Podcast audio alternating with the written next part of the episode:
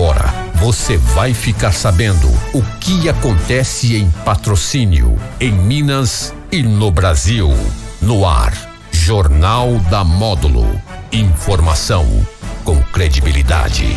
Oferecimento: Andap Autopeças, Unicerp, Rações Saborosa, Sicredi, a primeira instituição financeira cooperativa do Brasil e Cobre Certo, recuperação de crédito e cobrança. Você livre para cuidar do seu negócio.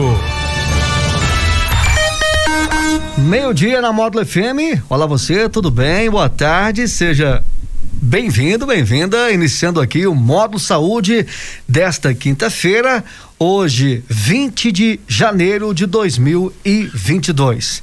A partir de agora, você acompanha aí o Módulo Saúde através das plataformas digitais e eu cito aqui ao vivo no YouTube. Obrigado. Se inscreva no nosso canal aí para você acompanhar sempre as nossas informações e também através aí do Facebook.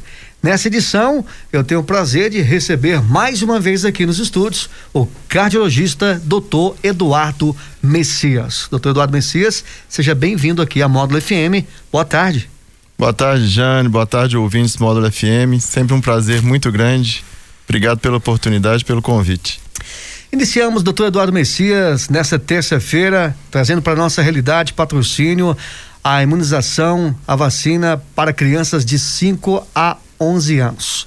Só tem algumas ponderações com relação a essa imunização é, em criança de 5 a 11 anos. Quais são? Sim. Então vamos lá. Primeiramente, Jane, gostaria de deixar claro é, o meu posicionamento é, aqui em primeira mão. Que ser contra a obrigatoriedade de vacina não significa ser contra vacina ou ser um antivacina. Esses aforismos, essas redução metonímicas que as pessoas gostam de utilizar, né? E isso não faz sentido. Então, o fato, eu sou contra obrigatoriedade. E é o que se pese, por que sou contra obrigatoriedade? Por diversos fatos, aos quais muito eu vou transcorrer aqui durante a nossa entrevista, durante o nosso, nosso bate-papo. É, eu, antes de mais nada, eu gostaria de deixar claro que eu não estou vindo aqui desdizer ninguém, nem fazer contraponto. Eu estou vindo trazer o que eu entendo sobre é, é toda essa questão, até porque isso tange diretamente a minha especialidade, porque muitas das reações se passam pelo coração, miocardite, pericardite, tromboses, AVCs, infartos. Então, eu acho que eu posso contribuir um pouco também, dando a minha opinião, para que as pessoas pesem, né? E as pessoas, os pais e os responsáveis possam tomar aí sim uma decisão, né, mais prudente, mais adequada para o que demanda o momento. Eu gostaria de antes de mais nada também é, é, elogiar, né, e, e os meus colegas que nesses dois anos estão aí diante essa pandemia de Covid, atendendo né, diuturnamente é, inúmeros casos. Eu me sinto completamente consternado pelas mortes, né? Toda morte é realmente é um peso muito grande. Você acabou de me confidenciar aqui agora há pouco que faz um ano da morte do seu pai. Então nós temos que entender que nós passamos por um momento muito difícil da humanidade mas, mas isso não impede que nós também não tenhamos as decisões corretas no transcorrer da nossa vida, né? Nas decisões que tangem a nossa saúde, as decisões que vêm de encontro a, a, nossa, a nossa é, principalmente em relação a essa doença que é o Covid. Então, o que, que eu gostaria de primeiro deixar aqui ressaltado? Que nós estamos tratando de um público, né? De criança, adolescente, jovem, que foi extremamente pouco afetado durante a pandemia. Ou seja, desde o primeiro dia, do primeiro caso aqui em patrocínio, e a gente conversou no momento, algumas vezes eu vi aqui, eu fiz questão de trazer os dados, depois eu vou apresentar aqui. Nós não tivemos crianças e adolescentes doentes na nossa cidade e, e se, se, se não na região. Então, Primeira coisa que eu gostaria é que nós tivéssemos atenção para o mundo real. Porque muitas das vezes a gente fica ludibriado É, é tanta informação de tanto lado, é tanta informação televisiva, é, é, é, jornalística, é, Twitter, Facebook, Instagram, que muitas das vezes o homem não sabe para onde olhar. Então gente acho que o conselho que eu dou para a gente começar a olhar no quintal do vizinho, se não no seu, né? Para a gente a ver o que está acontecendo na nossa casa. E na nossa casa, o que eu tenho que deixar muito bem claro para todos os ouvintes é que eu gostaria de deixar claro para vocês que nesses dois anos de Covid nós tivemos em menor que cinco anos. Em 2020, 28 casos de crianças contaminadas. Em 2021, 129. Em 2022, essa explosão de casos aí com essa nova variante. De 5 a 10 anos, nós tivemos 29 em 2020, 124 casos em 21 e 25 em 22. E já de 11 a 20 anos vai aumentando, 203, 592, 158. Sabe quantas internações em todo esse grupo que eu disse aqui tiveram durante esse período? Uma internação. E óbitos. Sabe quantos óbitos em patrocínio? Nenhum. Nenhum. Eu vou alongar um pouquinho mais aqui, de 11 a 20 anos, nós tivemos um óbito em um paciente de 18 anos que era portador da síndrome de Down. Portanto, a gente tem, no momento em que nós tomamos a decisão de vacinar uma criança, a gente tem que ver o seguinte: qual o benefício que nós estamos dando a, a esta criança em risco, é, é, é, mediante um risco, que é um risco real que a vacina confere, tá? Essa vacina é uma vacina experimental. Muitos de vocês é, já devem ter escutado isso. Às vezes eu me surpreendo, eu, eu vejo que tem pessoas que não entendem o que, que é essa vacina experimental, por que, que é experimental. Porque toda droga, toda vacina, para ser lançada, ela passa por fases de aprovação. Então eu tenho até uma figura que depois eu gostaria de deixar aí pro, pro canal digital no YouTube, em que o pessoal vai ver que com essas fases que, que, que, que vão sendo seguidas, primeiro há um, um, a fase de estudo pré-clínico que são feitos testes em animais, aonde é levado para uma aprovação regulatória na Anvisa, no EMA, que é o, o, o grupo europeu, no FDA, que é o grupo americano, e ali são feitos uma aprovação regulatória, levado para órgãos e comitês de, de ética em pesquisa, e daí sim, se aprovado, é determinada as quatro fases de estudo, tá? No primeiro momento, na primeira fase, nós determinamos o que? A dose, se a vacina está criando anticorpos naquele indivíduo, se ela tem segurança, isso é feito em pouquíssimos indivíduos. Já na fase 2, em torno aí de mil participantes humanos, ela continua né, avaliando a segurança, a resposta imune e dando sequência a esse estudo. E nós encontramos agora na fase 3, ou seja, qual, o que, que acontece na fase 3 do estudo? É nesse momento que é colhido os dados de segurança da vacina e os eventos adversos, ou seja, isso ainda não está publicado. E isso vai sair em março de 2025. Então, seja, qualquer pessoa que vem aqui falar que a vacina é extremamente segura, está dando pouca reação, me desculpa. É, é, é, eu quero saber que dado que é, porque eu tenho outros dados. Eu quero mostrar o outro lado da história. Porque nós temos que basear em estudo, e o estudo ainda não foi publicado. A vacina está em estudo, ela está numa fase 3. Inclusive, uma boa notícia: o British, o British Medical Journal, que é um dos jornais mais antigos do mundo, pediu hoje pela, pela manhã na Inglaterra que a Pfizer quebrasse logo os dados e já fizesse uma parcial mostrando realmente o que estava acontecendo. Quando você fala, doutor Eduardo Messias, em, em fase, né? É, da vacina, qual fase as vacinas atuais não concluíram? Não estão concluídas ainda? É, praticamente as vacinas em uso no Brasil hoje, hum. quase, é, quase todas, se não todas, estão na fase 3 ou seja, elas precisam ainda passar por terminar essa fase 3 ir para uma fase 4 e para depois, numa situação, se fosse uma, uma situação normal, para serem é, é, é, é avaliadas para saber se seriam aprovadas ou não. Pelo contexto da pandemia, essas vacinas foram aprovadas. E por que, que a vacina ficou tão em evidência? A vacina, de certa forma, nos ajudou tanto. A gente o, o, que, que causou a boa, a boa impressão e da forma correta em todos nós? é que naquele momento em que nós tínhamos um sistema público e um sistema privado de saúde abarrotado, sem vaga, alta mortalidade, nós a, é, o, o, as autoridades sanitárias decidiram pela liberação de uma vacina de fase 3 de um vírus nativo, ou seja, aquele primeiro vírus, se vocês não sabem, o vírus vai mudando né, ao longo do tempo, tanto que nós passamos, começamos com o vírus, com o vírus inicial, mas nós já passamos pelo, pelo vírus, pelo gama, pelo delta, agora nós já estamos no ômicron, nós já teve o mu, então já temos, tivemos é, é, diversos é, linhagens, subtipos de coronavírus. E naquele momento, para aquele vírus, quando foi aplicada a vacina, esvaziou as UTIs, isso é inegável. Esvaziou os hospitais, conferiu um momento de imunidade. E o que, que se vai percebendo? Que com a evolução do vírus, que é natural que haja essas mutações, o vírus tem se tornado mais, com, mais contaminante, mais, tem, ele está causando mais infecções, maior número de infecções, porém ele está menos patogênico, está causando uma doença menos grave. Por quê? Porque ele não está afetando o pulmão. Com, com isso, o que, que nós temos que, que, que ver? Nós estamos no momento da pandemia que nós temos o maior número de casos ativos dentro do nosso município e provavelmente está assim no Brasil todo.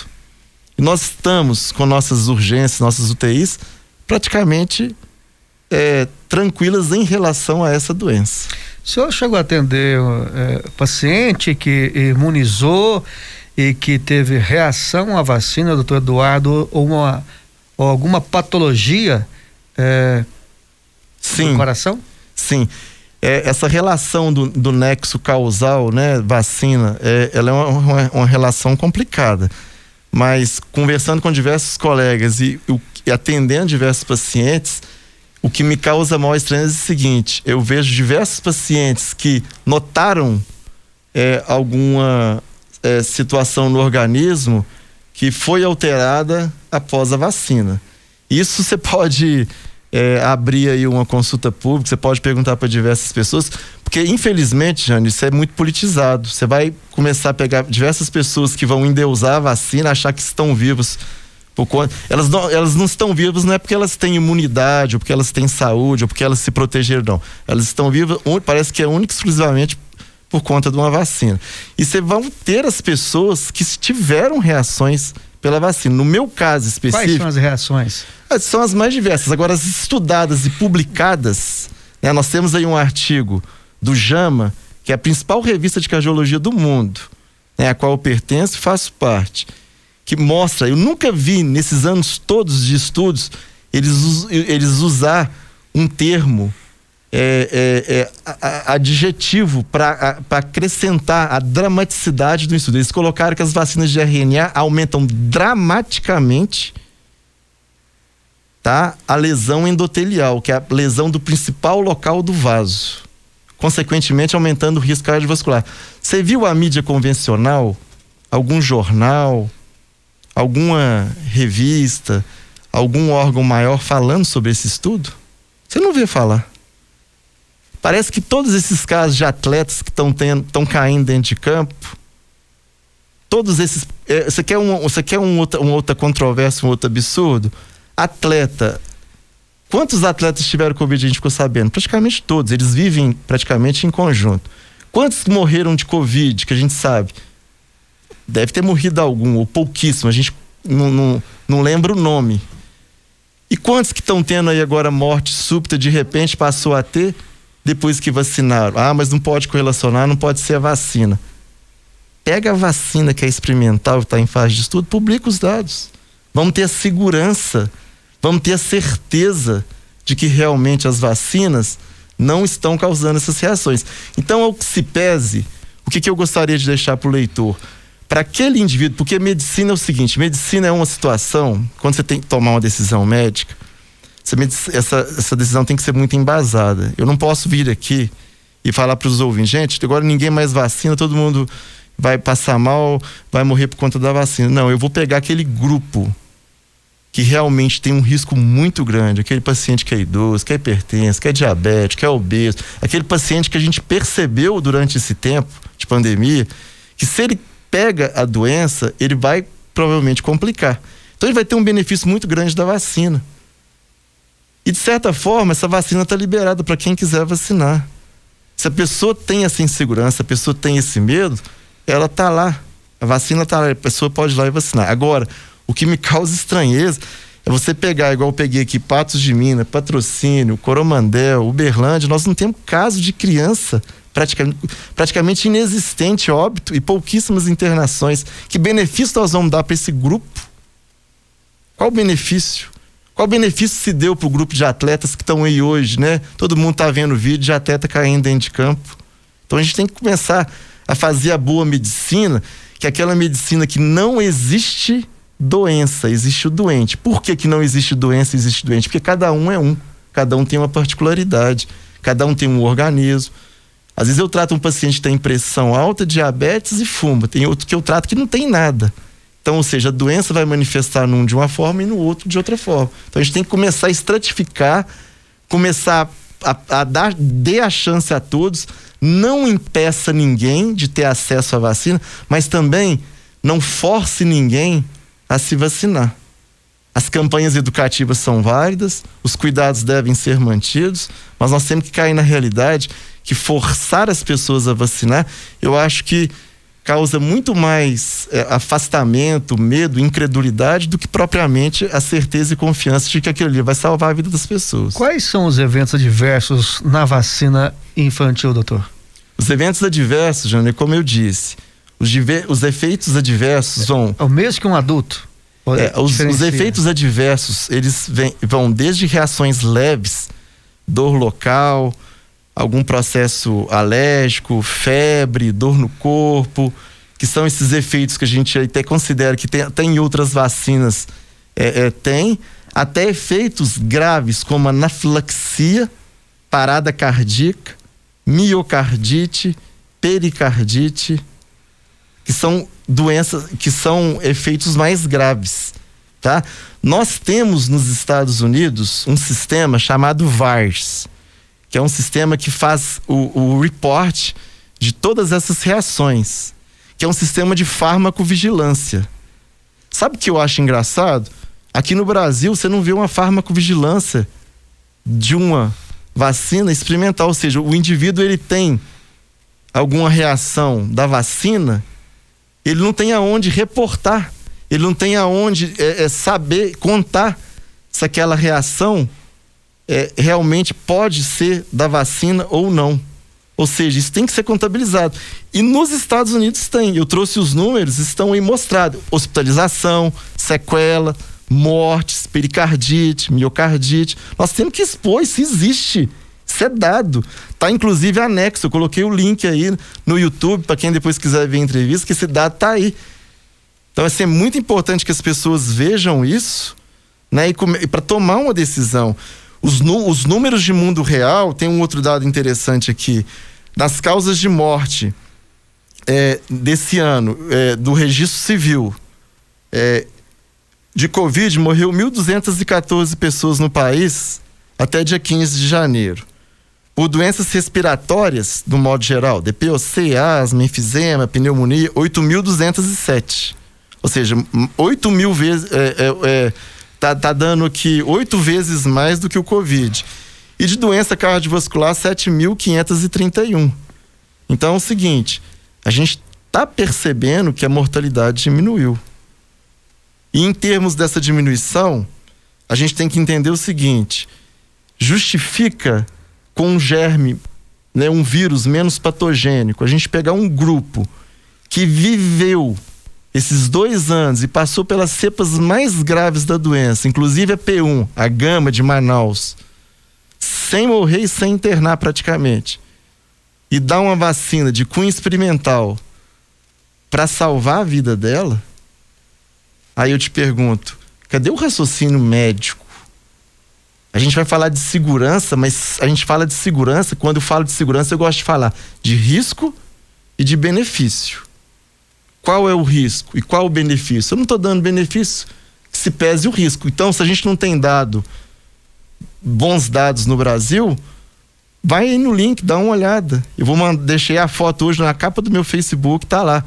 O, o VARS, que é o sistema que está notificando mortes, injúria, lesão permanente. Então, são diversas as lesões. Quantas pessoas, eh, doutor, eh, só atendeu no seu consultório que teve Covid e que teve problemas cardiova cardiovasculares? Jânio, a, o, o, a, a medicina não se faz por um cunho estrito e pessoal, tá? Eu acompanhei alguns casos, sinceramente, acredito eu, seja miocardite decorrente da vacina. Isso não é uma reação que vai dar em todas as pessoas, mas existe. Isso existe. Né? Então, assim, não tem como. Eu moro no planeta Terra, eu sou cardiologista, eu atendo gente o tempo todo e pessoas que, como eu, vacinaram. Esses dados, né? Inclusive a gente está colocando no YouTube também no nosso Facebook. É, é o pensamento, é, doutor Eduardo Messias, assim, seu pensamento como cardiologista, com os números que o senhor tem, é o pensamento da classe de cardiologia? Ótimo, esse é o meu pensamento, né? Porque é o seguinte, eu até acho muito interessante quando eles vêm aqui e dizem que a vacina é muito segura, que a Sociedade Brasileira de Infectologia, o FDA, o CDC de Atlanta, o EMA, todos esses órgãos falaram que é seguro. Mas se amanhã por um acaso acontecer de qualquer uma dessas crianças tiver alguma reação ou tiver qualquer evento grave, você sabe o que me causa maior estranheza? Que você pode procurar esses órgãos que nenhum deles vai assumir a responsabilidade pela lesão permanente ou morte do seu filho. Então eu gosto de responsabilidade. Não é o Estado? É, não, o Estado não se responsabiliza. Você sabe por quê? Então eu vou ler aqui o contrato da vacina que é feita da Pfizer com o Estado, no caso, né, o Brasil, tá? Vou ler aqui, tem o contrato número 52 de 2021, e aqui reza o seguinte: o comprador reconhece que a vacina, ou seja, o comprador do Brasil, reconhece que a vacina e os materiais relativos à vacina e seus componentes e materiais constitutivos estão sendo desenvolvidos rapidamente devido às circunstâncias de emergência da pandemia e continuarão sendo estudados após o fornecimento, ou seja, estão sendo estudados. E mais, a eficácia e os efeitos adversos a longo prazo da vacina ainda não são conhecidos. A Pfizer falando, não são conhecidos. E que pode haver efeitos adversos da vacina que não são conhecidos atualmente. Tá escrito, tá aí. Tá aí para quem vê. Pega no YouTube, clica, leia. Esse é o contrato que nós temos. Os, vou, vou, vou frisar novamente a eficácia e os efeitos a longo prazo da vacina ainda não são conhecidos. A Pfizer está falando. A coisa está tão feia, Jane, que o, o, CEO da Pfizer, Alberto Borla, ele deu uma declaração recente que a vacina da Pfizer não é eficaz para a variante Omicron. Eles derrubaram o vídeo dele. Agora nós estamos aí com uma vacina que é para o vírus nativo, o vírus inicial por que nós vamos vacinar a criança, sendo que o próprio CEO falou que não é eficaz? A gente pega o Anthony Fauci, que é o presidente lá, né? Como se fosse o, o, ministro da saúde americano, que é do National Institute Health. Ele falou que de forma alguma não existe essa situação de criança, de emergência de criança, não. Que as crianças nos Estados Unidos estavam sendo internadas, estavam inter, sendo internadas não. Elas estavam lá não pelo Covid, mas com outras doenças e muitas das vezes elas eram testadas e estavam positivas. O senhor, não confia, doutor Eduardo Messias, na Pfizer? A questão minha não é confiar, eu não tenho que eu, eu não sou eu não estou vindo aqui, eu não sou juiz e eu nem tenho que, que, que confiar em ninguém. Eu tenho que ver o, o dado do mundo real. Eu confio no estudo, eu confio no número. Porque se eu confiar, eu confio na Pfizer, a Pfizer falou que não sabe. Confio, confio plenamente. Ela falou que não sabe. Há uma, eu percebo que às vezes, doutor Eduardo Messias, e tem percebido, né? Só cito essa questão de várias, são várias informações dos dois lados, né? A gente tem muitas informações, né? Eu estava, é, a, uma colega de trabalho, a cardiologista, professora, doutora Ludmira Abraão, ela comunga, o pensamento dela, ela comunga de, da vacinação na criança de 5 há 11 anos. Quer dizer, ela tem um pensamento diferente que esse, esse pensamento, que é o pensamento do senhor. É, conheço muito a Ludmilla, já viajei com ela várias vezes. Seguinte, se ela concorda, às vezes ela deve Fala tá... assim, há uma divergência na, na, na é, questão é, da é, classe de, da, da cardiologia. É, é, eu acho assim, às vezes as crianças que ela tá tratando lá estão morrendo. Tá? São Paulo deve estar tá com as UTIs lotadas de criança, deve estar tá todas hospitalizadas, deve ter um número absurdo de morte, né? Ela deve provavelmente também saber quais são esses efeitos a longo prazo. Às vezes ela deve até saber como que vai fechar esse estudo em março de 2025 eu, eu fico muito receoso quando as pessoas têm muita certeza em tempos tão sombrios. É estranho, né? Você ter tanta certeza. Porque é o seguinte, eu estou analisando aqui, é um dado real. A Pfizer está falando que não. Os efeitos a longo prazo não são conhecidos. Eu tô, eu tô dando para vocês um dado que eu peguei com a epidemiologia, o Gilberto, aqui em patrocínio, que eu peguei em paz, eu tive o cuidado de pegar os dados da, da região para ilustrar. Eu peguei os dados do VARS, que o, o, americano ele é muito criterioso e cuidadoso em estatística. Você vê que existe a reação, você vê que existe. E se você for perguntar para a população de uma maneira em geral, você vai encontrar pessoas que tiveram reações, algumas de certa forma mais leves, outras mais graves. Mas é politicamente incorreto dizer isso agora.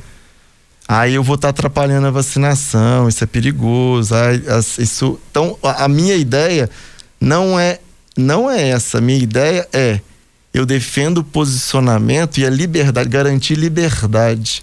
Porque aqueles mesmos baixões da liberdade, que sempre defenderam que nós temos que lutar pela democracia, pela liberdade, hoje, quando tem uma opinião contrária, eles querem calar a pessoa. Eles banem ela. Eles baniram o presidente dos Estados Unidos, não vão banir um, um, um, doutor lá em patrocínio. E qual é a sua opinião com relação, é, doutor Eduardo Messias, essas restrições impostas em alguns países? O senhor tem acompanhado?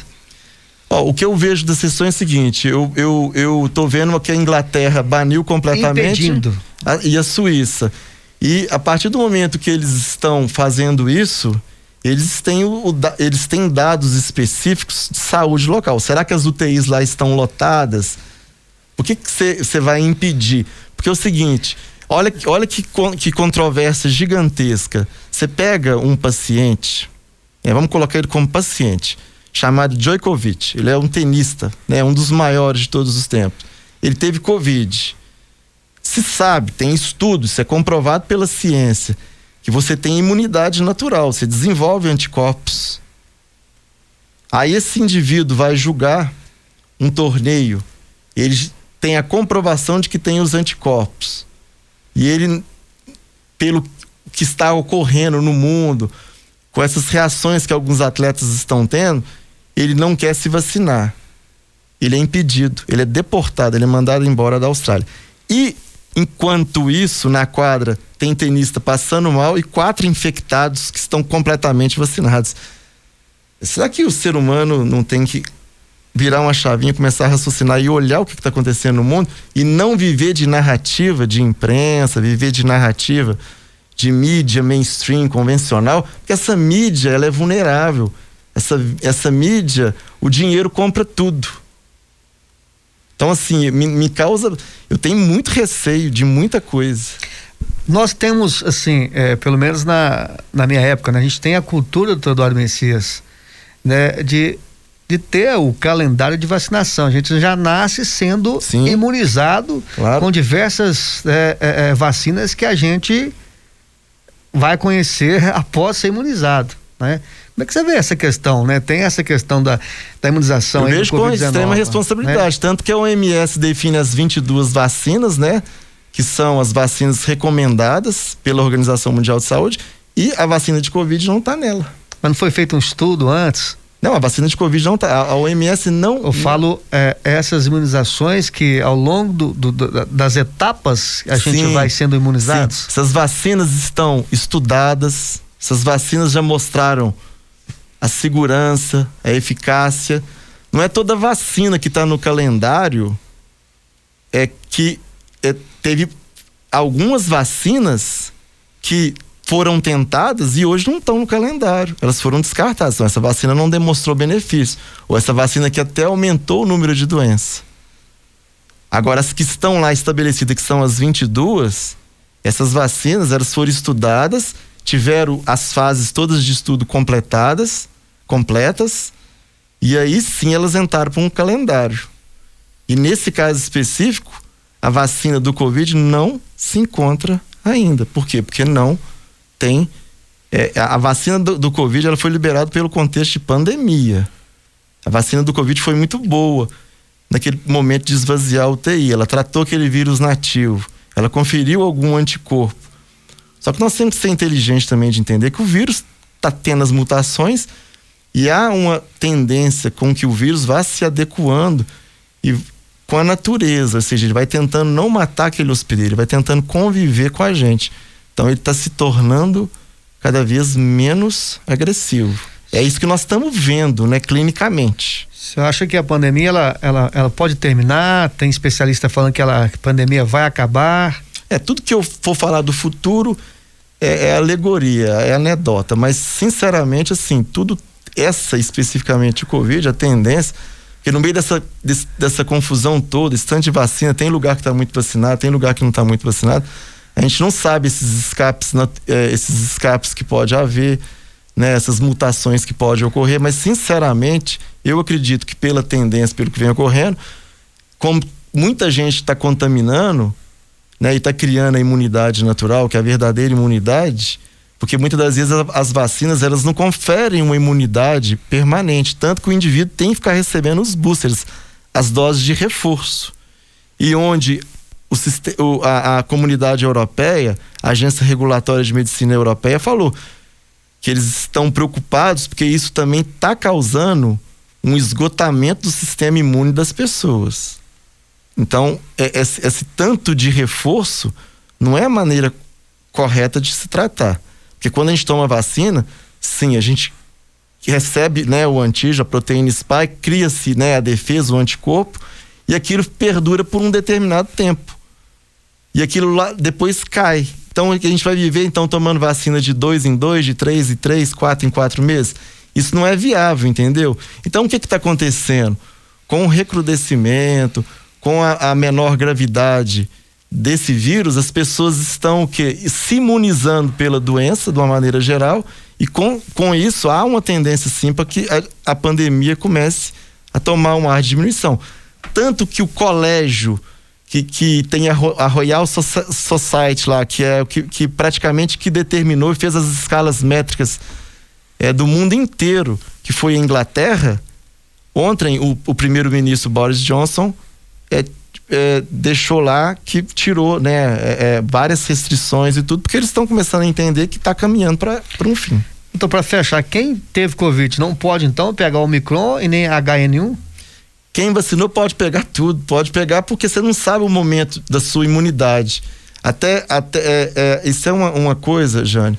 A vacina, ela é in, incontestável que ela diminuiu mortalidade que ela diminuiu o agravamento. Só que tem, existem vários estudos que mostram que às vezes também um número, por exemplo, maior de vacinados é, acaba que o indivíduo, dependendo né, da cepa que ele pegar, ele pode ter um, um, um aumento de mortalidade. Então, particularmente, eu, eu, vou te dizer assim, o que, que eu acredito? Eu acredito muito é, na, na, na imunidade, na saúde. Se a pessoa é saudável, se a pessoa está cuidando da saúde, a pessoa tem uma imunidade própria a pessoa tomou é, a, a, a, uma, a primeira, a segunda dose, eu acho que isso aí é, tá de bom encontro. Eu acho que tem uma lógica. Agora, essa situação de ficar repetindo vacina a cada dois, três meses, aonde está o estudo disso? Eles questionaram tanta ivermectina, tanto hidroxicloroquina, tantas drogas foram questionadas, né? Não estou dizendo se, se certo ou errado, mas por que, que não existe um questionamento em cima de tanta dose de vacina?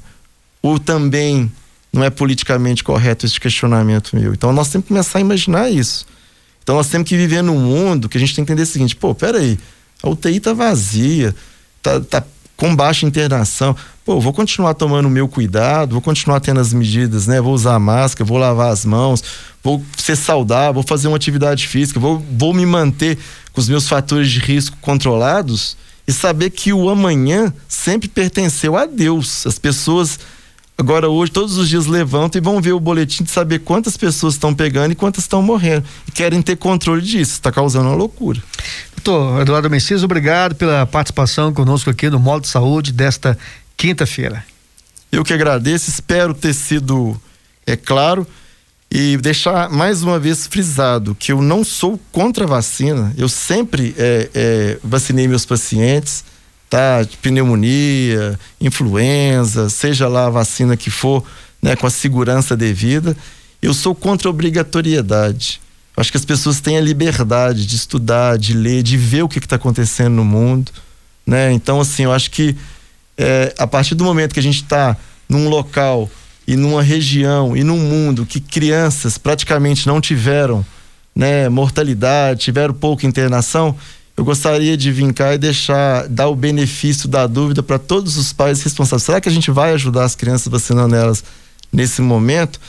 Você começa a perguntar para seus vizinhos, para seus colegas, para os coleguinhas, para ver quantas pessoas, quantos colegas internaram. E, e, muitas dessas pessoas tiveram Covid dentro de casa, muitas dessas crianças tiveram Covid. Então, por que tão baixa mortalidade e tão baixa internação? Para que vai vacinar as crianças agora? Isso vai virar uma urgência. Então, fica aqui o, a, a minha reflexão. Eu agradeço imensamente, muito obrigado. Muito bem, recebi aqui na, no Modo de Saúde desta quinta-feira o cardiologista doutor Eduardo Messias. Modo de Saúde fica por aqui, de volta na próxima quinta-feira. Vem aí o Modo Esporte. Tenham todos uma ótima tarde. Tchau, tchau. Jornal da Módulo. Informação com credibilidade. Oferecimento: Andap Autopeças, Unicerp, Rações Saborosa, Sicredi, a primeira instituição financeira cooperativa do Brasil e Cobre Certo, recuperação de crédito e cobrança. Você livre para cuidar do seu negócio.